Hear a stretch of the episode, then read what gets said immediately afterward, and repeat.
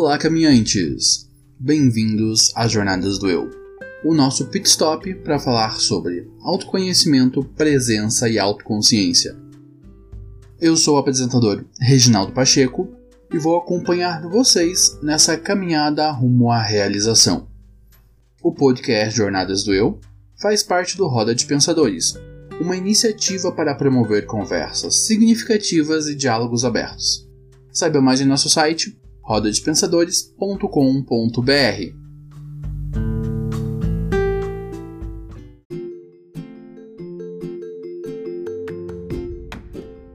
Caminhantes, eu quero fazer um convite a vocês, o de me ajudar a impactar mais pessoas e alcançar um público maior. Nossa proposta é apresentar um conteúdo introdutório sobre autoconhecimento com qualidade. Todas as semanas trazemos um novo episódio abordando um tema diferente. O nosso programa é pensado para ter entre 15 e 25 minutos, ideal para quem está começando a ouvir podcast. E você pode ouvir o nosso programa nas principais plataformas de streaming, como o Spotify e o Deezer, e em todos os agregadores de podcast. E se você nos ouve no Spotify, clique em seguir. Se você nos ouve no Deezer, clique no coraçãozinho para favoritar. E se você nos ouve em qualquer outro agregador de podcast, se inscreva. Dessa forma, você ajuda o podcast a se destacar nas plataformas e sempre que lançamos um novo episódio, você fica sabendo. Envie o seu episódio favorito até agora para dois amigos, para que eles possam conhecer o nosso programa e aprender mais sobre autoconhecimento. Conto com vocês para que o Jornadas do Eu possa se tornar um ponto de partida de muitas pessoas.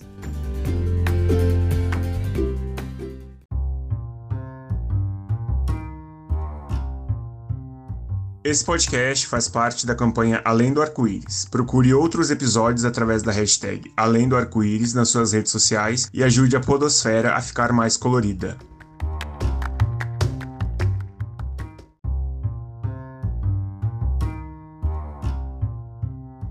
E celebrando o mês da diversidade, o Jornadas do Eu está fazendo parte da campanha LGBT Podcasters, para incentivar a produção de conteúdo da comunidade LGBT na Podosfera.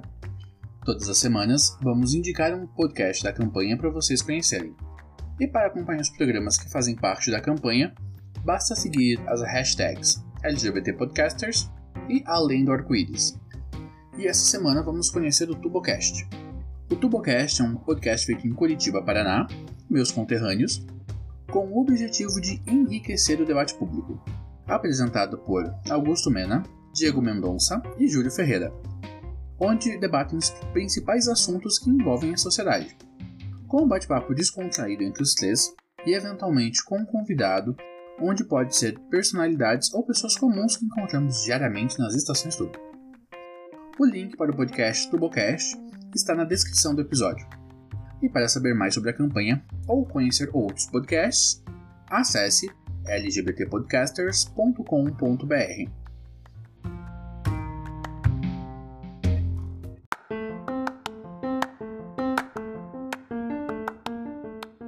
Caminhantes, agora nós temos um PicPay. Com a sua contribuição, você nos ajuda com as custas de todos os projetos vigentes no Roda, o Blog dos Pensadores e o Jornadas do Eu Podcast e vai ajudar a viabilizar os novos projetos que estamos desenhando: o Roda de Pensadores Online, o Papo de Pensadores Podcast, o projeto Contando Contos, o Vlog dos Pensadores e o Podcast Geek. Também vai ajudar a viabilizar a aquisição de equipamentos para melhorarmos a nossa produção de conteúdo e a contratação de um editor de som. Com apenas R$ 9,90 por mês, você nos ajuda com todas as nossas iniciativas, e ainda vai participar do grupo de discussão do Roda de Pensadores no Facebook e vai ter acesso a promoções e sorteios exclusivos. Quando atingirmos 50 assinantes do Jornadas do Eu, eu vou sortear apenas para os colaboradores 5 vagas para minha mentoria completa de comunicação não violenta. Baixe o PicPay, assine o arroba Roda de Pensadores e nos ajude a alcançar mais pessoas.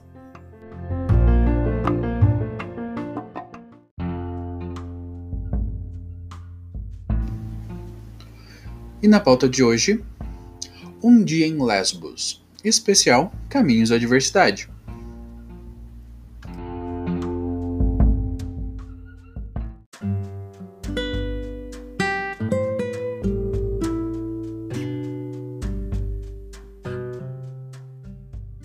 Caminhantes, e para nos ajudar nessa conversa, eu trouxe a incrível e maravilhosa Clarissa. Clarissa, quem é você nessa grande jornada da vida?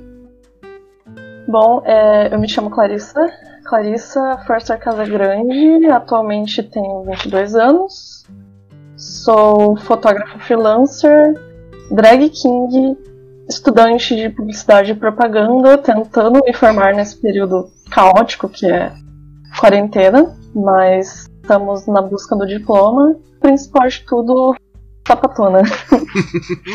Clarissa, como nós estamos no mês da diversidade, a proposta do Jornadas é promover conversas que falem sobre o quão a nossa sexualidade é relevante para o nosso processo de autoconhecimento, para a forma como nós nos colocamos no mundo, para a forma como nós lemos o mundo. Né? Então conta um pouco da sua história em relação à sua sexualidade. Hum, a história da minha sexualidade, cara, eu posso dizer que ela começa bem cedo, assim. Lá pelos meus 6, 7 anos, eu diria. Na época, lá pelos 2000 e bolinha, né? Eu já tinha acesso à internet naquela época, internet de escada, né? Eu Aquela lembro. maravilha de internet que se a tua mãe estivesse usando o telefone, você tinha que esperar, porque você não diz nada de internet, né? Foi fuçando na internet, olhando coisas, descobrindo coisas. Que eu acabei descobrindo um, grupo de meninas chamado Tatu. Eu não sei se você já chegou a conhecer. A É um duo de pop Lembro. Ah, minha adolescência. um duo de pop russo. Na época, assim, elas tinham uma certa de uma propagação lés- lésbica, assim, sabe? De músicas com uma temática meio pegando pra isso, uns clipes pegando mais pra isso. Eu lembro muito bem que o primeiro clipe que eu vi delas era tipo um- uma espécie de romancezinho colegial e uma coisa assim bem, sabe? E eu lembro que eu fiquei chocada quando eu vi aquilo, porque eu nunca tinha visto nada daquele gênero em qualquer outra mídia, seja TV, seja dia a dia. E eu meio que entrei em choque ali, porque fazendo sentido pra mim a questão de que eu sempre olhava muito mais para as minhas coleguinhas do que para os meus coleguinhas. e sempre gostava muito mais das minhas amigas do que os- dos meus amigos, da presença delas, principalmente, né? E foi ali que deu aquela pontadinha, que eu comecei a entender que eu gostava de mulheres, né?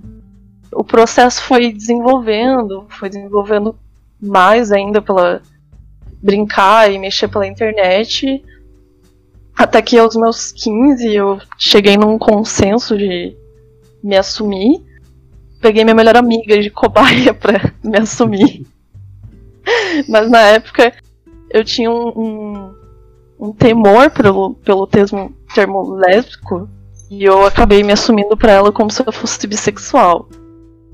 Eu até lembro, inclusive, que no dia que eu fiz isso na sala, tinha uma colega ouvindo. Ela meio que ouviu sem querer, sabe? Não foi aquela coisa, tipo, tô aqui bisbilhotando e tal. Uhum.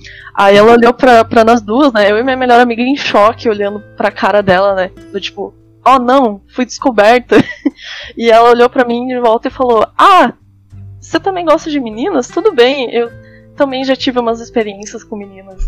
E eu fiquei atônita olhando pra cara daquela menina do nada, assim. Ela falou: Não tem problema, eu vou guardar seu segredo muito bem. Sabe? E desde, sei lá, desde os 15 mesmo que eu me certifiquei a mim mesma que eu realmente gostava de mulheres e desde essa época eu fui totalmente positiva em, em torno disso. Eu só cheguei a sair do armário mesmo pra família com os meus 18, no caso. E foi meio que minha mãe que me arrancou. Mas ela me arrancou no sentido do tipo, garota, sai daí, que eu já sei que você é lésbica faz muito tempo. É como diz o ditado, né? A gente tá indo com a farinha, a mãe já voltou com fubá. Exatamente. Não, e aquela coisa, né, de mãe realmente saber desde sempre, né? E ela falou pra mim, cara, eu sei que você é desde os seus 5 anos de idade, não, não precisa me esconder isso. E eu meio que cresci num ambiente bem positivo em questão disso tudo, porque a minha mãe sempre teve muitos amigos gays e ela me criou de uma forma aberta a ponto de né, questionar e tal. No começo eu cheguei e questionei, nossa, tem dois homens se beijando, né? E até você entender tudo isso, né? Mas ela me criou de uma forma aberta com isso e eu adorava os amigos gays dela e, e então assim, eu não sei porque eu fiquei esperando até os 18 para sair do armário, mas foi a época que eu saí. e desde então eu tô assumida. No momento atual estou namorando, né? E é isso. E não tem uma hora certa para sair do armário. Não, não, não tem uma é, hora certa. É aquela sua hora, aquele seu momento, e é isso que, que é válido, que é importante, né? É só isso, né? Sim. Não tem a pressão. Claro que tem pessoas que são arrancadas do armário de uma forma bem. É, eu falo brincando, né, que minha mãe me arrancou do armário, porque ela veio e disse: Olha, tem alguma coisa que você quer conversar comigo e tal, né? Que eu tenho percebido certas coisas. Mas tem pessoas que são tiradas pela homofobia mesmo, né? E daí é uma questão mais específica, né? Mas. Sim, perfeito, é presente. Esse foi o meu caso. E, é. ai, cara, nunca, não é feliz isso. Não façam isso com o coleguinha. Não, Se o coleguinha não é legal. não tá pronto pra sair do armário, não. deixa ele no armário. Quando ele estiver pronto, ele sai.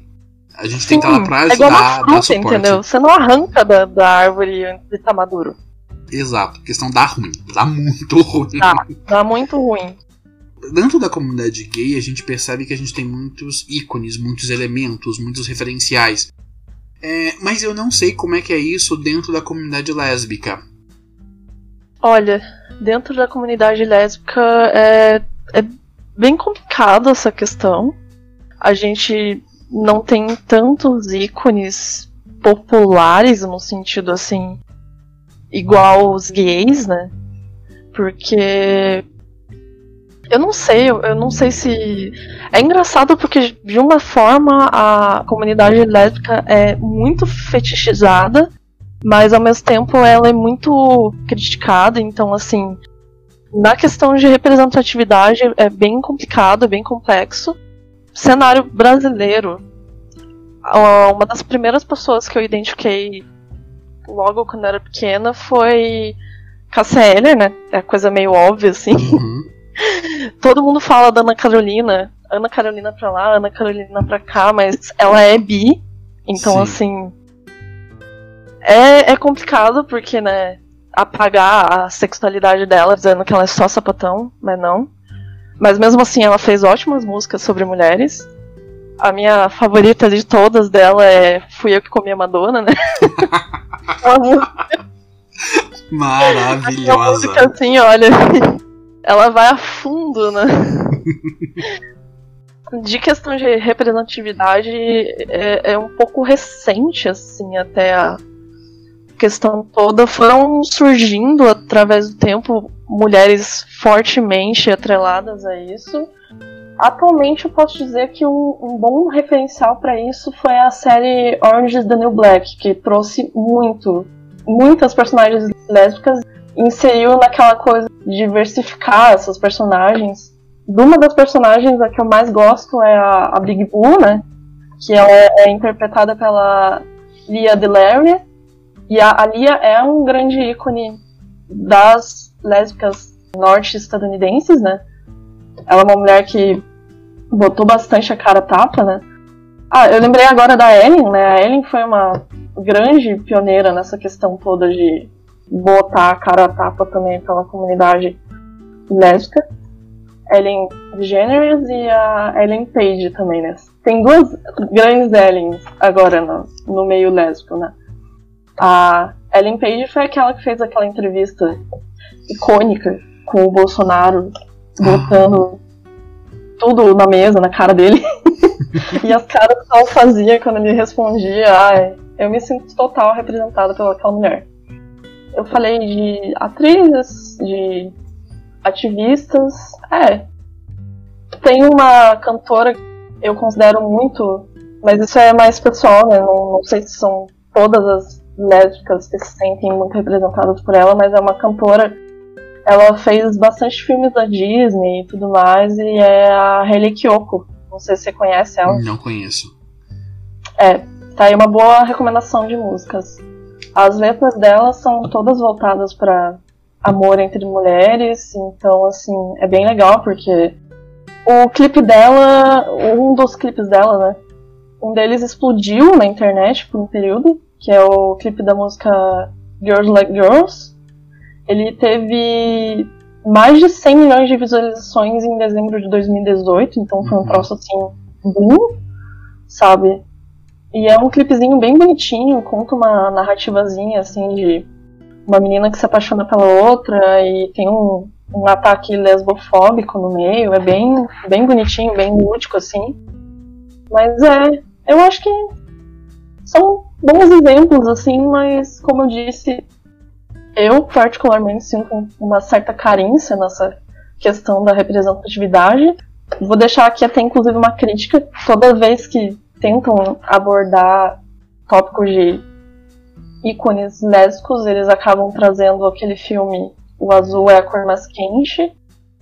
E aquele filme é um grande desfavor à comunidade lésbica, porque foi dirigido por um homem.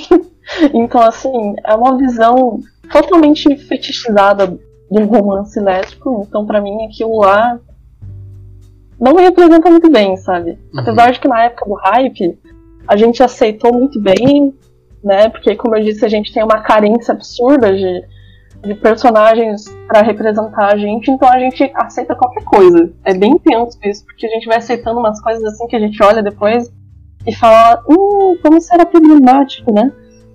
Agora, a Netflix decidiu fazer finalmente um, um filmezinho de romance lésbico, né? Só tinha os, os filmes voltados pro G, uhum. da sigla toda, né? Tô tentando lembrar aqui o nome do filme.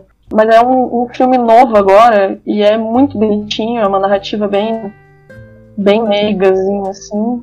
É, eu vejo o pessoal é, algumas vezes criticando essa a, a, criação desses conteúdos mais leves, mais românticozinhos, mais Sim. bonitinhos. É, que, segundo algumas, tiram todo o peso da narrativa, da luta e tudo mais.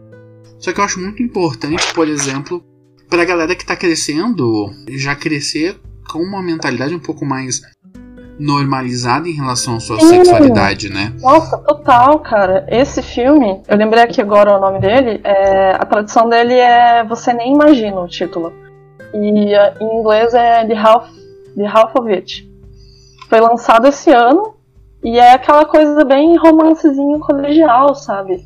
Cara, em toda a minha vida, em todos os meus 22 anos, eu nunca tive um filme assim, entende? Então, para uma menina que vai se assumir lésbica agora, é um troço genial ter um filme assim, para você poder se sentir confortável de gostar de uma menina no colegial e, e não se sentir um, um bicho, se sentir um monstro por não se encaixar, sabe, na, na questão heteronormativa da coisa. Então, é importante toda essa militância em, em torno de conteúdo feito para o cenário lésbico, mas eu também acho que dá para pegar um pouco leve e achar essas coisas legais, sabe? Sim, é que eu, eu, eu penso assim. É, enquanto eu tava crescendo, eu sempre fui um garoto Disney, né? Eu sempre adorei os filmes de princesa da Disney. É, e, mas eu sempre olhava aqueles referenciais, mas aquela coisa, aqueles não eram os meus referenciais.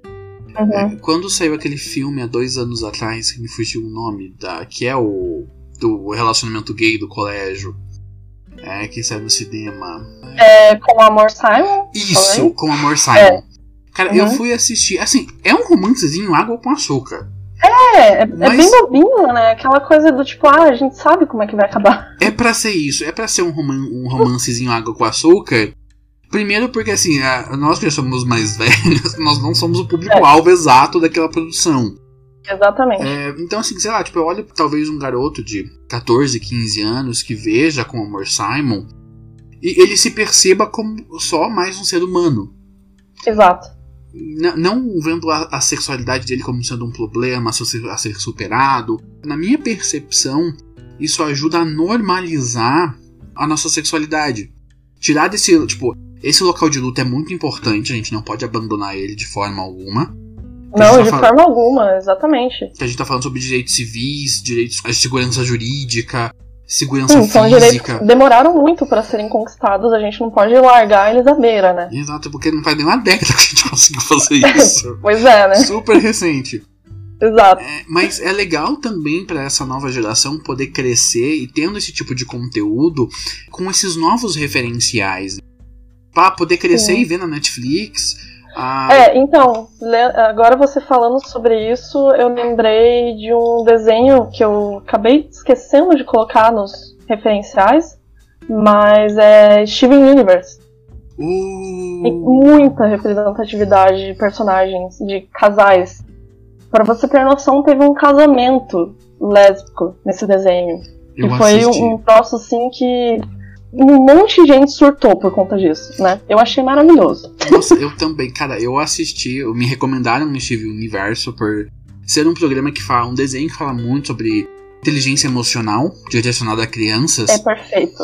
E perfeito. Eu, cara, uma das coisas que eu uma das coisas que eu saquei é, olha que coisa incrível crianças já estão crescendo tendo um referencial sobre inteligência emocional.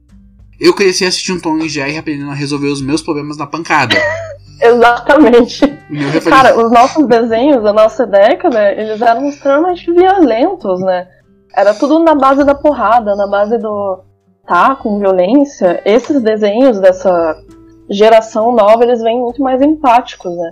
Sim. E é uma coisa que a gente teve uma carência nisso. Sim, cara, eu lembro de mandar os meus coleguinhas da, da época do colégio ali, entre quinta e oitava série, para pro hospital, vir e mexe. Era Nossa. a forma como nós éramos estimulados a resolver os nossos problemas. Exatamente. Com violência, sem diálogo. Exato, né? Isso é uma problemática muito grande. E eu, vendo Steven Universo, cara, a minha primeira sacada foi: mano, que coisa incrível esse é desenho. É perfeito. Não, e ele é perfeito. A segunda coisa foi, mano, como é que as igrejas não puseram fogo na Rebecca Sugar ainda? Olha, como, assim, esse episódio, ele causou um caos, viu? Tem, ele é censurado, inclusive, em alguns países, né? Que são os, os países que qualquer coisa que seja LGBT é censurado.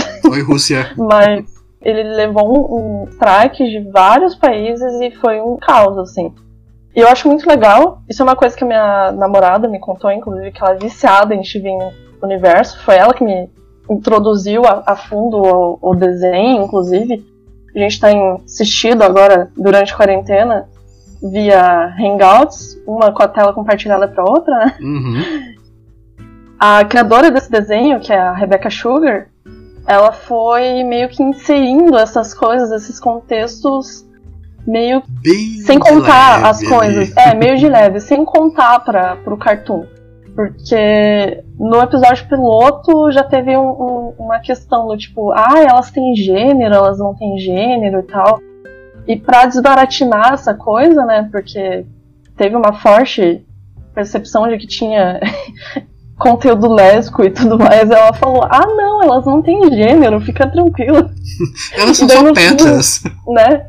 no meio dos desenhos ela faz o quê? Joga um casamento lésbico, né? Mas assim, eu achei perfeito. Eu venero a Rebecca Sugar porque esse desenho ele, ele é maravilhoso e, e, é muito empático. É, cara, é, eu choro toda vez que eu assisto ele. É um troço assim muito bom, muito bom mesmo. Você vê que essa leva nova de crianças vai ser muito mais empática. Talvez não precisar tanto de terapia quanto a gente precise. Óbvio que terapia eu recomendo para qualquer pessoa, mas não que eles vão precisar diretamente entrar na terapia para tratar essas coisas, né? É, é isso, sim. Sim, e eu vejo que esses, essa nova leva de desenhos construindo esse novo referencial nos ajuda a ter um pouco mais de fé na humanidade no futuro. Exatamente. E, além disso, começa a trabalhar a questão da inteligência emocional nas crianças em geral. O Steven Universo, She-Ra, as Princesas do Poder, também Sim, traz todo. She-Ra é outro que tem personagens lésbicas, por sinal. Sim. Tem um chip, né? E eu acho muito bonitinho. She-Ra eu ainda não assisti. Eu vi que eles repaginaram o desenho inteiro, né? E daí a galera já deu ó, o Pichiri. E ah, novamente, aquela coisa do tipo, isso não é para você, sabe? Esse não é o público-alvo essencial do negócio. Exato, você tá lá admitido, então assim, fica de boa. Eu assisti Shira, né? eu adorava Shira no durante, durante a infância, né? Então, uhum. quando falam, tipo, ah, vamos refazer Shira, eu, eu confesso que eu olhei e eu pensei, hum, não sei. V mas vamos esperar para ver, né? Mas a questão é que assim, o enredo ficou muito bom, os personagens ficaram bem construídos, com bastante profundidade. E, cara, eles Sim. trazem um casal lésbico logo na primeira temporada de uma forma super sutil também ali. Vão introduzindo. Pois é, eu percebi assim que foi introduzido inclusive com, com os pais e com a família ali no presente, né? Sim, é um dos personagens então, principais, os pais deles são gay, é um, é um casal gay. É, sim, daí tem um casal de princesas. Cara, e assim, e eles vão trazendo isso de uma, de uma com uma leveza e que é, é assim, é pra ser leve, não é pra ser na, na nossa geração ali precisou ser aquele dois pés no peito, né, para conseguir abrir a porta. Com certeza. Senão é. a porta ficava enterrada, né? Exato. E, e, assim, e nós aqui mais velhos continuamos dando os dois pés no peito para conseguir fazer o troço continuar andando.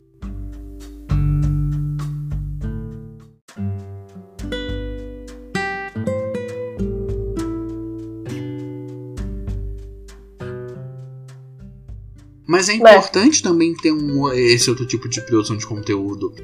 E daí isso me leva ao próximo ponto, uhum. que é falar é, como que a nossa sexualidade influencia nesse ponto da inteligência emocional. Uhum. Porque eu sempre brinco assim que, olha, é, os LGBTs eles ainda não conseguiram conquistar o mundo só por falta de dinheiro. Porque inteligência emocional, para isso, eu vejo que muitos têm. Porque que não, as demandas que nós acabamos passando por sermos LGBTs nos trazem experiências muito específicas e singulares e que, uh, se, uh, com acompanhamento terapêutico, com certeza, nos permite desenvolver bastante inteligência emocional. É, eu digo que a gente tem essa necessidade porque a gente meio que se vira sozinho, né? Porque na jornada do autoconhecimento, né, da comunidade LGBT, a grande maioria não tem uma mão para se apoiar, então é na base do se conhecendo a si mesmo, explorando a inteligência emocional e, e experimentando as coisas mesmo, então eu vejo que influencia a fundo nisso, né? E, e, na sua percepção, como é que foi a questão da, da sua sexualidade junto com o desenvolvimento da sua inteligência emocional? Olha, foi bem atrelado à questão de ter que lidar com os relacionamentos, né? Ter que lidar com. Principalmente, eu atrelo bastante a inteligência emocional, principalmente a, a inteligência afetiva, essa coisa de responsabilidade afetiva, né? Eu tive que aprender muito sobre mim mesma para poder começar a me envolver em relacionamentos e mesmo assim não foi suficiente, porque os meus primeiros relacionamentos foram coisas assim horríveis, né? Eu não, não acredito que pessoas que começaram a vida amorosa na mesma faixa etária que eu comecei, de 14, 15 anos, conseguiram ter namoros melhores do que os meus. Se essas pessoas tiveram, que bom para elas, que sorte que elas tiveram, né? Porque nessa época a gente é meio idiotinha, né? Sim. né? Mas eu vi que a minha inteligência emocional foi surgindo junto com isso, com essa questão de me relacionar com as pessoas e me descobrir também quando eu tava sozinha, quando eu tava lidando com as minhas questões de entendimento de sexualidade. Eu percebo que para nós dessas situações é, nós acabamos indo para reflexões mais profundas porque principalmente no nosso caso, né, que a gente vive esse, a gente viveu essa década de transição, né, é, uhum. onde ser gay era uma coisa que não se falava em hipótese nenhuma, né, que é ali de Nossa, dois, total. década de 90 até 2000 lá vai pedrada. É, ser gay, tipo, aquela coisa, tipo assim, ah, você pode ser gay, você pode ser lésbica, você pode ser bi, mas só dentro da sua caixinha. Só não abre a boca pra falar. Né? Exato. Né? E eu percebo que hoje tá. Assim, não tá fácil, mas tá um pouquinho menos difícil do que era para essas novas gerações. E isso nos levava para reflexões, porque a gente tinha que dar conta dessas demandas emocionais e esse estresse emocional que nós vivíamos. Claro que com o devido acompanhamento, gente, olha, eu sempre recomendo todo LGBT tá na terapia, porque é realmente necessário. Façam terapia. É a melhor coisa que vocês vão fazer na vida de vocês. É isso aí, cara. Tipo assim, eu falo, eu tipo, não falo assim, ah, eu gastei tanto, eu investi tanto em terapia. Porque mal, a gente, saúde mental é uma coisa tão feliz, tão linda. As pessoas acabam esquecendo que saúde mental faz parte da saúde. Então, Exato. Então, é, né? é a saúde física do mesmo jeito. A gente fala assim, ah, é mental, mas a mente faz parte do corpo, elas não são distinguíveis. Nossa, a mente controla o corpo. Eu não sei porque as pessoas. Enfim, é toda a questão de preconceito, né? E eu sempre percebo que nós LGBTs, pelo menos muitos LGBTs que eu conheço, passaram por questões complexas e difíceis, mas isso os permitiu fazer reflexões é, emocionais e se conhecerem num nível que eu, pouco, poucas pessoas heterossexuais eu percebo que fazem essa jornada. Porque, querendo ou não, tipo, ninguém vai começar esse processo de autoconhecimento porque tá tudo bem, tá tudo feliz, tá tudo ok. Né? Você sempre está tentando conciliar alguma coisa muito difícil, conciliar alguma coisa muito complexa. E esse processo de autoconhecimento entra na, na, na jogada como uma forma de te ajudar a fazer pazes consigo mesmo, a conseguir conciliar questões muito complexas dentro das nossas cabeças. E eu percebo que uh, muitos LGBTs que eu conheço dentro dos meus ciclos sociais passaram por situações assim, hoje são seres humanos emocionalmente saudáveis, é, mas que essa vivência os ajudou a levar para esse local de hoje conseguirem dar conta mais dessas questões mais complexas e mais difíceis da vida adulta. Tava revirando as mesmas minhas memórias aqui, né? Isso é uma coisa que desde muito cedo, né? Porque é como eu disse, é uma jornada que você é jogado sozinho. Porque, bem como você disse, você não pode abrir a boca pro planeta, porque você não pode ser gay, você não pode ser lésbica para fora, né? Só para dentro. Aí você tem que acabar aprendendo a lidar consigo mesmo muito cedo e lidar com pai, tio, papagaio, com vizinho, com todo mundo ao seu redor e é um pouco chega a sobrecarregar um pouco, né? Então, assim, eu recomendo que as pessoas que estão começando a se descobrir agora e começando a desenvolver a inteligência emocional já tratem de buscar terapia para isso, para fazer isso com suporte, porque não é legal passar por isso sozinho, né? Eu imagino que você também passou por isso sozinho, então você entenda no mesmo nível que eu, de, que não é um, um, sofrimento válido de passar sozinho, não. né? Assim, eu comecei a fazer terapia com 15 anos de idade, assim, eu fui fazer terapia porque eu, naquela época, ainda era menor de idade, a, a, a família não tinha grana para bancar terapia, o que, é que eu fiz? Né? Fui pro postinho de saúde, cheguei pro médico e falei, quero fazer terapia. O médico, uhum. o, daí o médico era um senhorzinho que atendia no postinho de saúde perto de casa. Ele falou, mas eu não acredito em terapia. Eu falei, problema do senhor, eu acredito, eu quero que o senhor me encaminhe pra um terapeuta. É, a, eu não estou falando sobre suas crenças, eu estou falando que eu preciso de terapia. É. Daí, olha, terapia pelo SUS é difícil. Eu falei, não tem problema, já passei por coisa muito pior na vida. Me dá esse encaminhamento. Daí ele me deu esse encaminhamento e fui eu começar a fazer terapia, que foi toda um, uma jornada primeiro, é. o primeiro ciclo. É que assim, a terapia ela acontece por ciclos, é, né? É pelo CAPS, né? Isso. O tratamento. É. O foco deles é muito mais a tratamento de dependentes e tudo mais. Sim. Então é bem complicado essa questão de psicologia e terapia para a comunidade, né? Que Sim. eu acho que é uma coisa que tem que ser melhorada, inclusive. Sim, eu dei sorte que eu peguei uma ótima terapeuta. E daí a gente começou um ciclo de terapia para mim aprender a controlar minhas explosões de raiva, né? Porque uhum. a, nós aprendemos a lidar com todos os nossos problemas com violência. O resultado disso é dificuldade em controlar a raiva. Exato. E, e, assim, a terapia ela acontece por si, você faz terapia por um tempo, para, volta, para, volta, para, volta e faz assim a vida inteira. E que os momentos da sua vida elas, eh, eles vão mudando, né? Então, acho que dos 15 aos 16 e meio, 17, eu fiz terapia pra aprender a lidar com raiva, a lidar com é, essas questões mais explosivas. Daí lá pelos 18 anos foi quando eu comecei a fazer terapia para lidar com a questão da sexualidade. Daí foi de mão. Eu tô com a mesma terapeuta desde os 18 anos. Já vai fazer 10 anos e vou continuar assim até os. Enquanto ela estiver viva e eu estiver vivo, a gente continua junto. Nossa, que inveja, viu? Porque eu, eu não tive essa mesma constância de terapia, mas agora eu tô conseguindo ficar afinco com essa terapeuta que eu tô, já fazem mais de 5, 6 meses, né?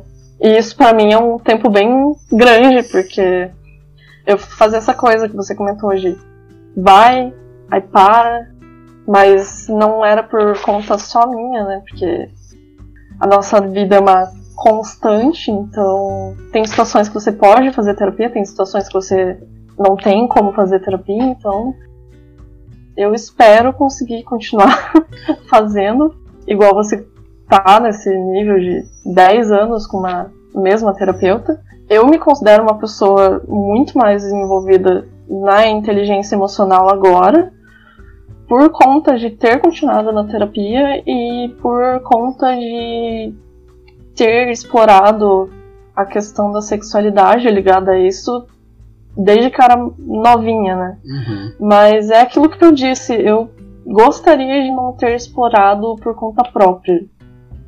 Porque é, tem momentos que são assustadores, tem momentos que você se sente perdido, né? Então eu aconselho as pessoas que conseguirem, claro, né? Porque não são todas, a gente tem que entender que a nossa realidade não é a realidade do outro, né?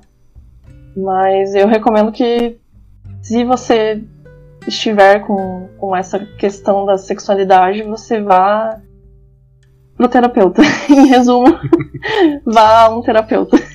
Sim, nossa, total. E é, é uma coisa muito importante.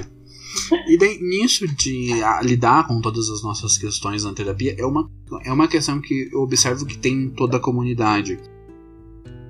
Né, dentro da nossa comunidade, eu percebo que em diversos momentos é, nós somos chamados para performar ah, algumas expressões de sexualidade que não necessariamente nos cabem, né? É, dentro da comunidade gay nós temos a questão da, da performance do gay afeminado, da performance do gay masculino, que é uma tentativa de trazer a estrutura hetero-cis normativa para dentro das relações né, de pessoas arco-íris, que eu acho muito problemática. E como é que fica essa questão dessas convocações de performance que são feitas tanto por pessoas de dentro da própria comunidade quanto de pessoas por, de fora da comunidade, do tipo, ah, você é lésbica, então você é assim, você é assado. Como é que é essa leitura que as pessoas fazem das, da pessoa lésbica por ser lésbica, mesmo que isso não tenha relevância com essas expressões comportamentais? Cara, como você disse da comunidade gay, a guarda-chuva desses estereótipos que são jogados nas lésbicas também é bem extenso, né?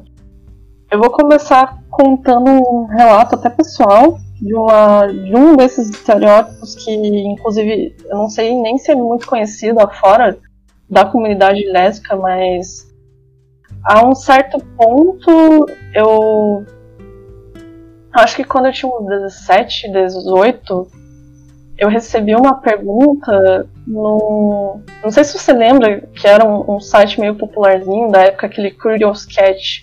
Lembro. É tipo uma versão atualizada do ESC-FM, sabe? Sim. Eu recebi uma pergunta naquilo, que eu tinha linkado ao meu Twitter, né? Eu recebi uma pergunta daquilo me questionando se eu era uma lésbica Golden Star. E aí, eu fui diretamente ao Google o que é uma lésbica Golden Star, Google pesquisar. Porque eu nunca tinha ouvido aquele termo. Em momento algum da minha jornada como lésbica, né, como mulher que ama outra mulher, eu descobri que esse termo é um termo existente na comunidade.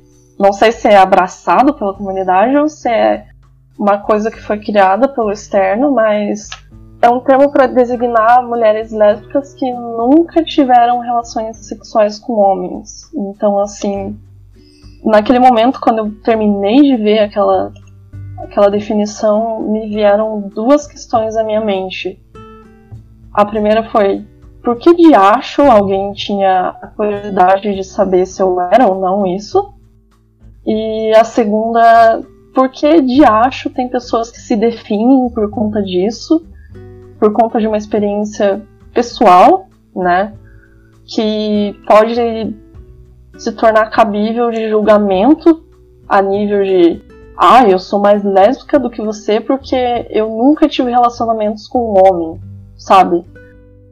É, é, foi uma questão assim que eu fiquei uns dias assim meio com essa coisa na cabeça, foi bem intenso porque realmente eu nunca tive conhecimento desse, desse termo.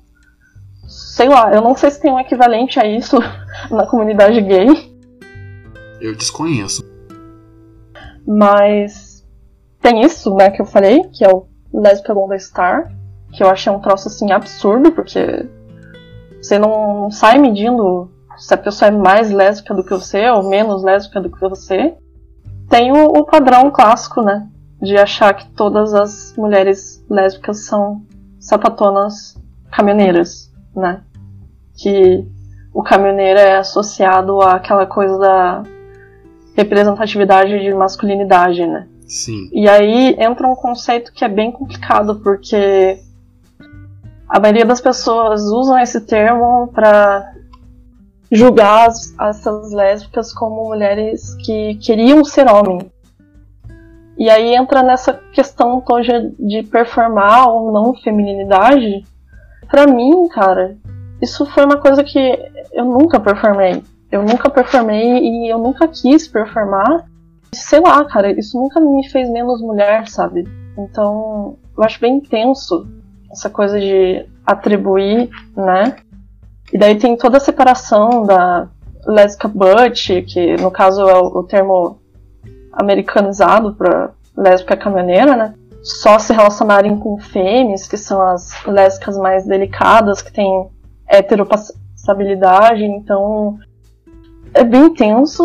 Eu acho que são termos que a comunidade foi se apropriando ao, aos longo do, dos anos. Eu acho que é legal, às vezes, né? Aquelas piadinhas que a gente vê, meme e tudo mais. É legal se sentir, entre aspas, representado, mas essa questão toda do Butch e Femme, para mim, traz um, um padrão heterossexual desnecessário por meio. E sei lá, eu não vejo isso acabando tão cedo, porque ultimamente eu tenho visto meninas bem novas de 14, 15 se assumindo lésbicas e já entrando nesse mundo usando esses termos, então não sei. Uma perspectiva que eu ainda não tenho uma opinião formada. Eu percebo que muito desses dessas chamadas de performance vem porque, querendo ou não, esse comportamento, esse modelo heterocis normativo é até então um referencial que nós tínhamos ali no, na década de 90. Dos anos 80 para frente, que foi, é, que foi quando o movimento foi ganhando cada vez mais força e mais relevância e mais visibilidade. Esse padrão heterocis normativo é o padrão que, querendo ou não, todos nós ainda temos como referencial, né? Uhum. E nós e é, pensei... e daí é normalizado como se fosse o único existente, né? Exato, e é uma situação em que nós precisamos desenvolver novas respostas, né, desenvolver novos modelos, e é assim, eu vejo que esses modelos eles vêm surgindo porque eles são é, eles emergem do comportamento natural, não são modelos pensados e desenhados, né? Eles vão é. emergindo das relações onde essa heterocis normatividade que na minha visão, já não tá mais sendo suficiente nem para os casais héteros conseguirem se relacionar e performar o que eles têm que performar enquanto indivíduos, não enquanto gênero. É, já não cabe mais, não serve, não é, não é algo grande o bastante para eles. É, eu percebo que por essa ser nossa única referência, nós abraçamos muito dessa heterocisnormatividade, trazemos para a comunidade LGBT e encaixamos do jeito que entrar, do jeito que der. Sim. E eu vejo. É, é isso que eu falei, né? Eu fico um pouco preocupada de pessoas que estão entrando agora no meio continuarem usando esses termos, né? meninas que são novas nessa questão toda da sexualidade delas já entrarem para a comunidade abraçando esses termos que não contribuem para nada, né, cara? Porque continua reforçando e o ideal seria, sei lá, reinventar isso, se desvencilhar disso, não sei, é, é bem complexo. Sim, eu acredito que com o passar do tempo a gente vai encontrando e desenvolvendo novos referenciais. Só que a gente também tem que abrir mão um pouco desse dessa tentativa constante de buscar esse referencial heterocis normativo o tempo todo. Porque se ele já não é uma resposta boa o bastante para aquilo que nós temos como modelo, que é o relacionamento heterocis normativo, uhum. quiçá ele vai servir de modelo para nós. Né? Não, não, não, é uma coisa que eu vejo que não faz muito sentido abraçar esse modelo que ele já não tá. Mesmo. Cara, e é, é cansativo, porque Quantas vezes eu já fui parada na rua com diversas namoradas minhas e surgiu aquela pergunta do ai, ah, qual é a qual de vocês é a mulher e o homem da relação e sabe, essa necessidade de ficar definindo isso, sabe? Se fosse para ser o homem e a mulher da relação, eu não seria sapatão, cara. Tipo, é ridículo. Exato. E, mas é, eu acredito que existe esperança no nosso futuro. Essa ah, eu espero. Eu vejo que essa nova geração entra também pegando muito desses vícios comportamentais que nós tínhamos durante a nossa adolescência e temos uhum. até um pouco ainda na nossa vida adulta. Mas eles também estão chutando o pau da barraca e estão empurrando essa régua um pouco mais para cima.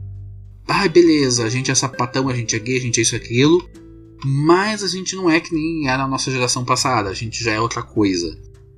E também cabe a nós, a, a, enquanto adultos, né, já mais conscientes das relações do mundo, de como o mundo funciona, a dar exemplos melhores em relação a, a padrão de comportamento. Uhum. Né, a trazer é. novos referen a, sermos referenciais positivos também para a sociedade dessa Sim. forma. Abraçar essas pessoas novas da comunidade com um pouquinho mais de atenção, né? Sim. E eu vejo que os espaços estão sendo criados é, para os LGBTs a partir desse lugar, né? De acolhimento uhum. e de referencial. E, e, eu percebo como isso é positivo para a autoestima dessa galera. É maravilhoso, né? Eu queria ter nascido agora para estar tá nesse momento atual de ter as coisas sendo muito mais fáceis acho que qualquer LGBT antigo gostaria, na realidade, né? Sim, nossa, com certeza. Tipo, eu vejo na amigas minhas que são professoras ou que são diretores de escolas. Quando eu era adolescente e rolava homofobia na escola, a diretora acabava me culpando por ter um, é, uma performance mais feminina do que masculina e por isso eu ser alvo do bullying. Só que também quando Cara. eu espancava os amiguinhos e deixava os amiguinhos quebrados no chão, eu também ia chamar na diretoria porque eu tava performando violência demais, né? Era difícil achar um meio termo disso é, Ou seja, ele, ele, não tinha um meio termo, né? Era do tipo. Sim. Pare de ser viado e pare de ser um viado agressivo.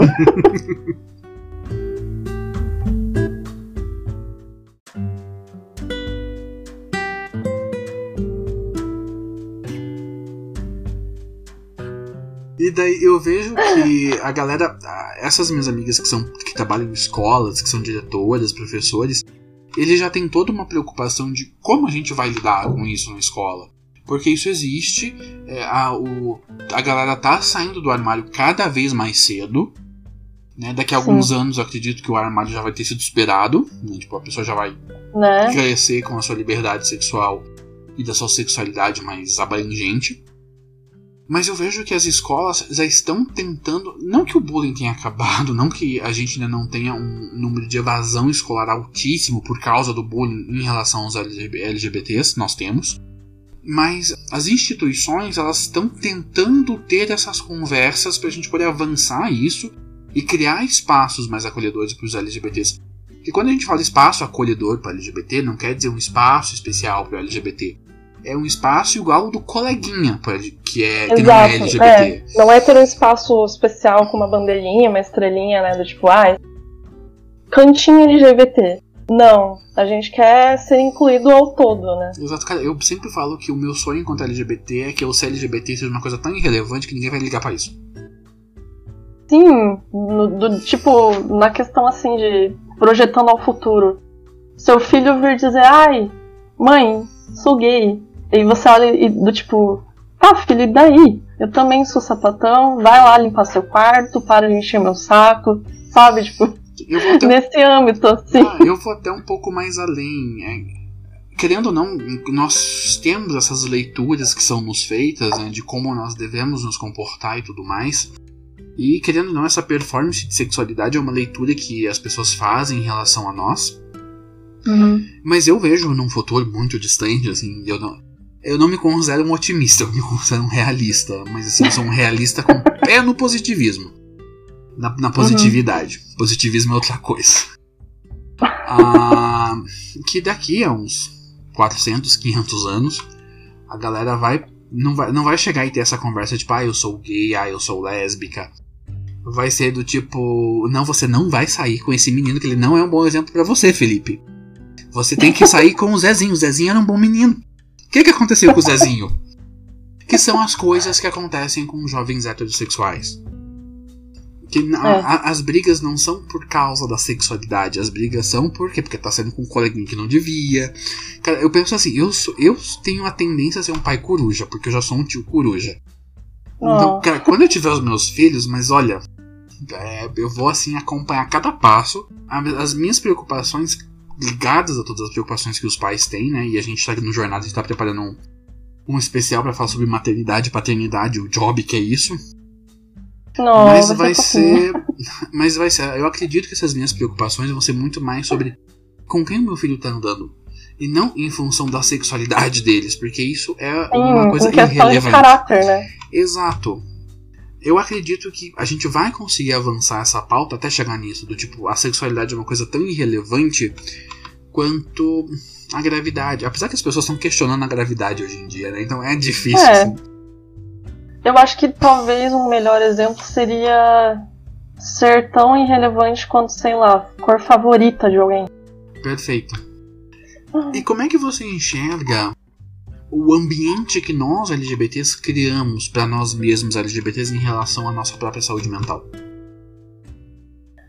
Nossa, essa é a, a questão que machuca, hein? Porque aí você vai entrar principalmente no âmbito de relacionamentos, né? Porque eu vejo bastante essa coisa de saúde mental, principalmente pelos momentos que eu comecei a me relacionar com outras mulheres é engraçado porque as pessoas sempre têm esse ideal positivo de que, nossa, deve ser muito melhor se relacionar com mulheres, né? Porque é muito mais aberto, é muito mais. Não sei, talvez mais saudável e tudo mais. E aí é que as pessoas se enganam, porque tem tantas mulheres com questões mal resolvidas de ciúme, de possessividade, ao mesmo nível de homens com essa questão. Isso mina muito a saúde mental das pessoas. E daí você passa por relacionamentos abusivos e por situações que você não necessitava passar, porque, sei lá, é uma coisa meio imposta nessa comunidade. E daí acho que até dá para jogar já a questão de rebuceteio, que é um troço que mexe muito também com a saúde mental das pessoas, porque pense, a, a tua ex está saindo com a sua atual e você já é a, a deixada de lado desse vínculo todo, é um, uma coisa assim muito pira, sabe? É muito. In... Eu acho que o nosso ambiente ele precisa ser trabalhado muito mais ainda. Eu tô vendo, igualmente como você disse, da questão de ambiente escolar tá sendo reforçado nessa questão. Eu vejo que aos, aos poucos a questão da saúde mental na comunidade LGBT já está muito mais evoluída do que estava na minha época, mas eu ainda acho que falta bastante de trabalho nisso. Concordo. Eu vejo que em função de a gente tentar trazer essa heterocis normatividade que não encaixa E pelo fato disso não encaixar, isso gera muito sofrimento. Eu não sei como é que é essas cobranças de performance de gênero dentro da comunidade lésbica. Dentro da comunidade gay a gente tem essa questão de ah, a, a performance do passivo, a performance do gay afeminado, a performance do ativo, a performance do gay masculino e machão. Como é que funciona essas chamadas de performance dentro da comunidade é, lésbica para esses padrões de comportamento e essas cobranças que acontecem o tempo todo dentro das redes sociais, dentro da internet, em grupos de conversa que deveriam ser grupos mais acolhedores, mas que rola essa cobrança e essa necessidade de bater cartão, bater carteira o tempo todo. É no mesmo nível assim da comunidade gay, porque tem essa questão toda da lésbica ativa e da lésbica passiva e tem todo um, uma bula que tem que ser seguida por essas duas personagens distintas, né? A lésbica ativa ela não pode ter sentimentos, ela tem que ser aquela coisa do, da representatividade puxada pro homem, né? É o, o, o, ponto firme da relação. Então, se você é ativa, você não pode chorar, você não pode demonstrar fraqueza ali, porque senão você já tá tendo a tua carteirinha de ativa retirada, né?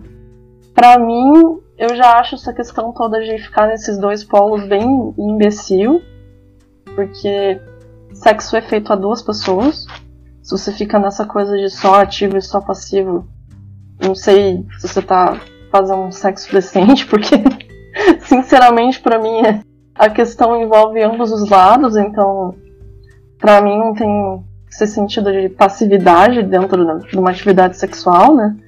Eu acho bem prejudicial à saúde das pessoas do meio, para as lésbicas em si, é cobrada essa questão toda de performar coisas que, na maioria das vezes, as pessoas se sujeitam e nem querem, sabe? Mas elas têm medo de não performarem daquele jeito porque senão podem ser julgadas dentro da comunidade podem sofrer essa represália que eu acabei comentando, né? Tirar a sua carteirinha de sapatão ativa só porque você chorou no banheiro de uma festa, sabe? Então é, é um pouco tóxico. Sim. Há algumas semanas atrás me mandaram uma mensagem dizendo que uh, eu não era é, gay do jeito certo. Eu, eu, assim, eu fiquei. Eu ri. Eu mandei a pessoa. Eu, assim, eu mandei a pessoa. Eu fiz um textinho sobre a importância de construir novos referenciais, buscar outros referenciais filosóficos, históricos e comportamentais e fazer terapia. Eu dei bloco na pessoa. Daí eu fiquei pensando, o que diabos é ser gay errado? Cara, eu, é uma boa questão, né? Sim, e a questão que, que ele trouxe é que como eu fazia coisas tidas e lidas como masculinas demais, como fazer luta, é, ficar é, batalha de espada, batalha medieval, fazer muay thai e essas bagaceiras toda. É, Você era menos gay por isso. Exato, Nossa. então eu tinha que. Não, não era esse o ponto aqui eu, como eu performo esse tipo de coisa, porque são uhum. coisas que me interessam, são coisas que me trazem satisfação, é, eu não poderia ocupar o lugar de passivo dentro de um relacionamento. Ai, porque de esses eram comportamentos que deveriam ser de um ativo. Sim. E daí eu. Não, isso da... acontece muito no meio lésbico também, porque essa cobrança toda de, de a lésbica ativa sofre o mesmo nível do, do dessa questão do, do gay ativo, porque se você tem a, a, o perfil mais masculino, que no caso eu sempre fui encaixada nessa caixinha, mesmo não, não sabendo que eu era dessa caixinha, né? Nessa questão toda que eu falei de eu nunca performei feminilidade porque eu nunca achei importante me atrelar a signos ditos como femininos. Então, assim, é aquela coisa do tipo, como assim você se chama de caminhoneira e tá chorando, sabe? Você não pode ter sentimentos, porque você é ativa da relação. É um troço, assim, bem bruto, sabe? É, é bem complicado. Sim, eu acho que esse modelo de referencial de heterossexualidade que a galera pega, assim, é um, é um modelo dos anos 50. Nossa, total. A galera Assim, parou no tempo, assim, parece que. É, Eu acho muito maneira essa questão toda de nostalgia ao retrô, mas vamos pegar leve, né, galera? Tipo, vamos ficar só nas músicas e nos filmes, por favor. O comportamento a gente deixa lá onde estava. que Exato, comportamento eles deixa lá com a galera. Já sofremos o suficiente naquela época, não vamos continuar sofrendo, né? Pra quê?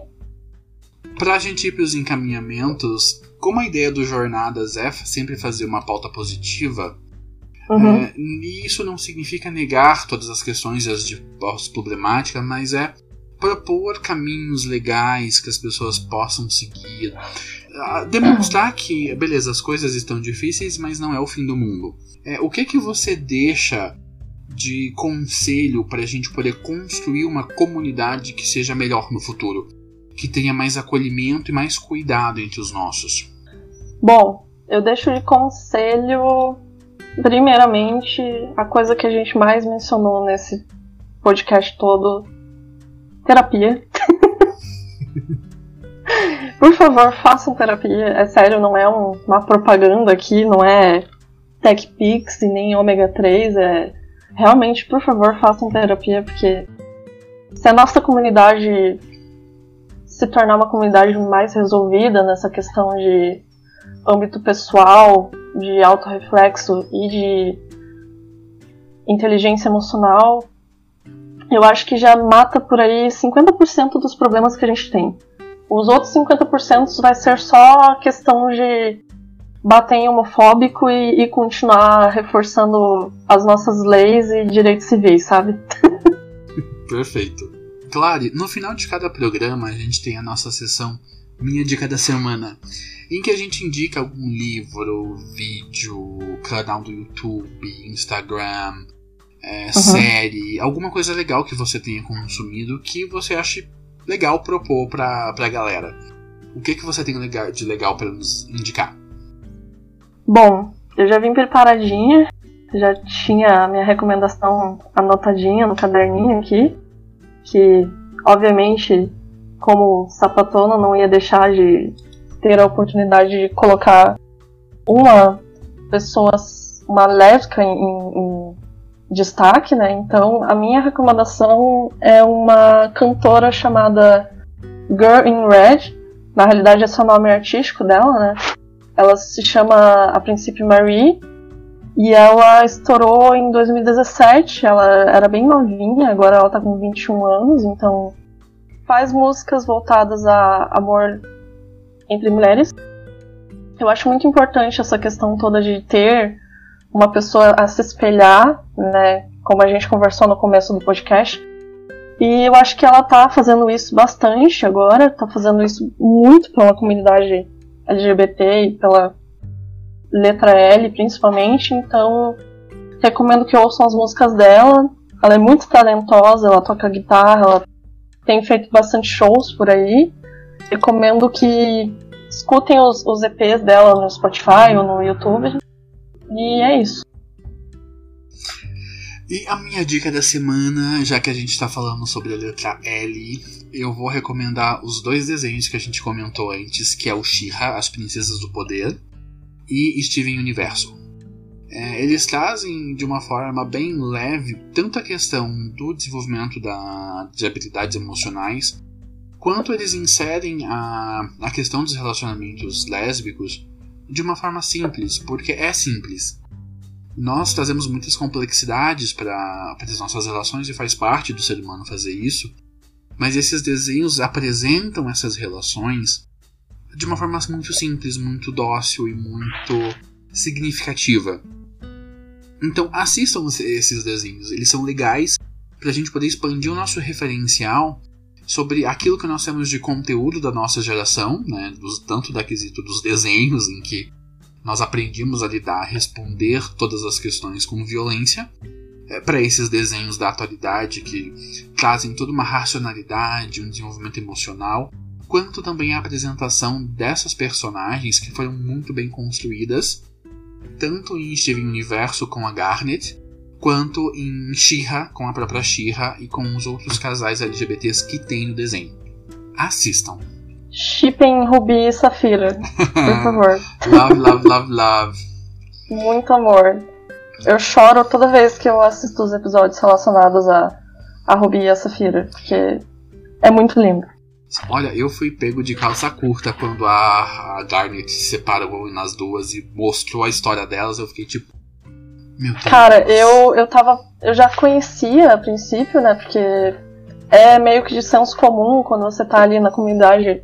Sempre tem alguém que vai curtir uma foto, compartilhar alguma coisa sobre, né? E eu já tinha visto foto delas, mas eu nunca fui a fundo para descobrir. E aí quando a minha, minha, namorada me apresentou o desenho e começou a assistir comigo, ela já me deu um pouco daquela preparação de, ó, vai ter um casalzinho e tudo mais, mas quando eu assisti o momento delas, meu irmão, aquele troço assim, pega lá no fundo, sabe? É muito lindo. Sim, e é cara. é muito puro. Cara, foi uma coisa assim que bateu ali no fundo, deu. Segura as lágrimas, segura as lágrimas, segura as lágrimas. Ah, eu não seguro. Eu choro todos os episódios de Steven Universe que eu assisto e recomendo que assistam e chorem, porque é muito bom. é, Clary, gratidão pela disposição em participar dos Jornadas do Eu e contribuir contando a sua história, suas experiências, a sua visão de mundo. A gente acredita bastante que não existe um único caminho para buscar o autoconhecimento, não existe um único caminho para buscar aprender a, aprender a conhecer si próprio.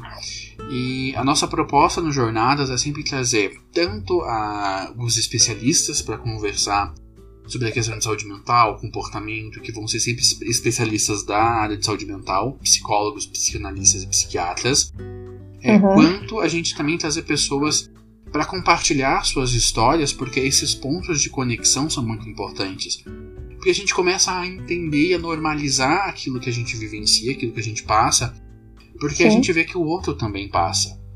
Sim, vivência, né? É aquela coisa de que se você percebe que o outro também teve um pedacinho daquilo, você começa a se sentir um pouquinho menos assustado com essa coisa toda, né? Então, a vivência é importante de ser compartilhada. Sim, então gratidão por contar suas histórias, gratidão por Ah, eu que agradeço o convite. E faz o seu jabá. Quem, eh, como que as pessoas podem entrar em contato com você, te seguir nas redes sociais? Já que você é fotógrafa e ela é uma ótima fotógrafa porque ela trabalha para a mesma ONG que eu, que é o Voluntários Arco-Íris. É, então faz o seu jabá. Como é que as pessoas podem contratar você? Como é que as pessoas podem seguir você? Bom, o meu principal meio agora é o Instagram. Então, o meu arroba lá pelo Instagram é BigHouseClare. É um trocadilho bem idiotinho em inglês pro meu sobrenome, que é Casa Grande, né? é basicamente por lá. Tem também o, o, Instagram do meu drag king, que é Omega DK. Tá lá no link do meu na bio do meu perfil principal.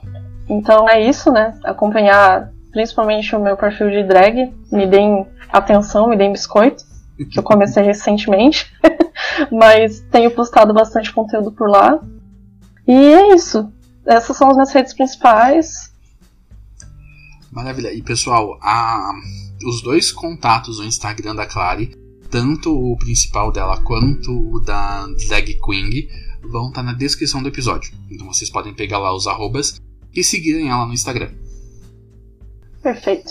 Claro, gratidão e muito obrigado por participar do Jornadas.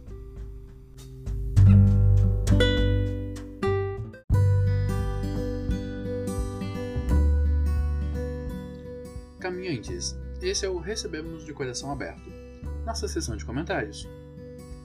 E eu quero saber o que vocês estão achando do Jornadas do Eu. Quero que vocês sugiram temas que podemos abordar no programa, enviem suas dúvidas e compartilhem suas opiniões. O programa é apenas o começo da conversa. Então vocês podem falar comigo pelo e-mail jornadasdoeu@gmail.com ou no segundo Instagram @jornadasdoeu e vamos continuar a conversa por lá. A Meg mandou uma mensagem no direct sugerindo o tema procrastinação. Anotado, Meg eu vou fazer um episódio especial falando sobre procrastinação, como lidar e como aceitar ela. A Mayara também nos mandou uma mensagem de áudio. ontem eu tava assistindo Modern Family e daí é, tem o casal é, filho do, do Jay, do, do, personagem que é o pai da, da história, que é gay e eles gostam da, da de toda coisa teatral, não sei o que, né? Aí você falou no podcast sobre o, o lugar é, de trabalho. É, seriam a parte da estética. E eu tava, ontem eu justamente estava pensando assim, nossa, todo seriado tem, os americanos gays são teatro, música, essas coisas. E o Brasil, todo o gay é esteticista, é cabeleireiro, é para essas áreas. E eu ontem mesmo estava pensando sobre isso. Isso favoreceu para que muitos gays não, não se. É, não falasse que era, não se assumisse, né? Tem muitos gays que eram casados e tudo porque não podiam ocupar outros lugares no trabalho também, né? É, não, se, não se identificavam dessa forma, imagino. Sim, acontecia com frequência gays se passarem por héteros porque suas carreiras não comportavam sua sexualidade naquele momento. Por isso é importante normalizar isso, para que a sexualidade de uma pessoa não seja chamada o tempo todo a prestar esclarecimentos e para criar bons referenciais para gerações futuras, para que todas as crianças possam sonhar em ser o que elas bem entenderem. E se você quiser mandar uma mensagem de áudio igual a Mayara, na descrição do episódio tem o link para você fazer isso pelo Anchor.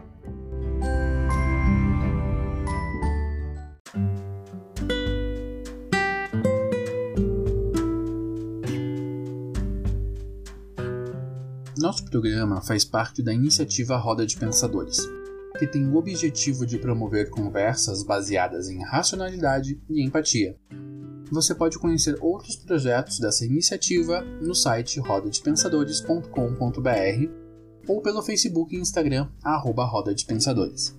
Muito obrigado por ter nos ouvido até aqui. Nosso programa é semanal e vai ao ar todas as segundas-feiras sempre abordando temas sobre autoconhecimento, presença e autoconsciência. Contamos com você para nos ajudar a levar nossa mensagem mais longe. O Jornadas do Eu é um podcast que você vive agora. Até semana que vem e gratidão a todos.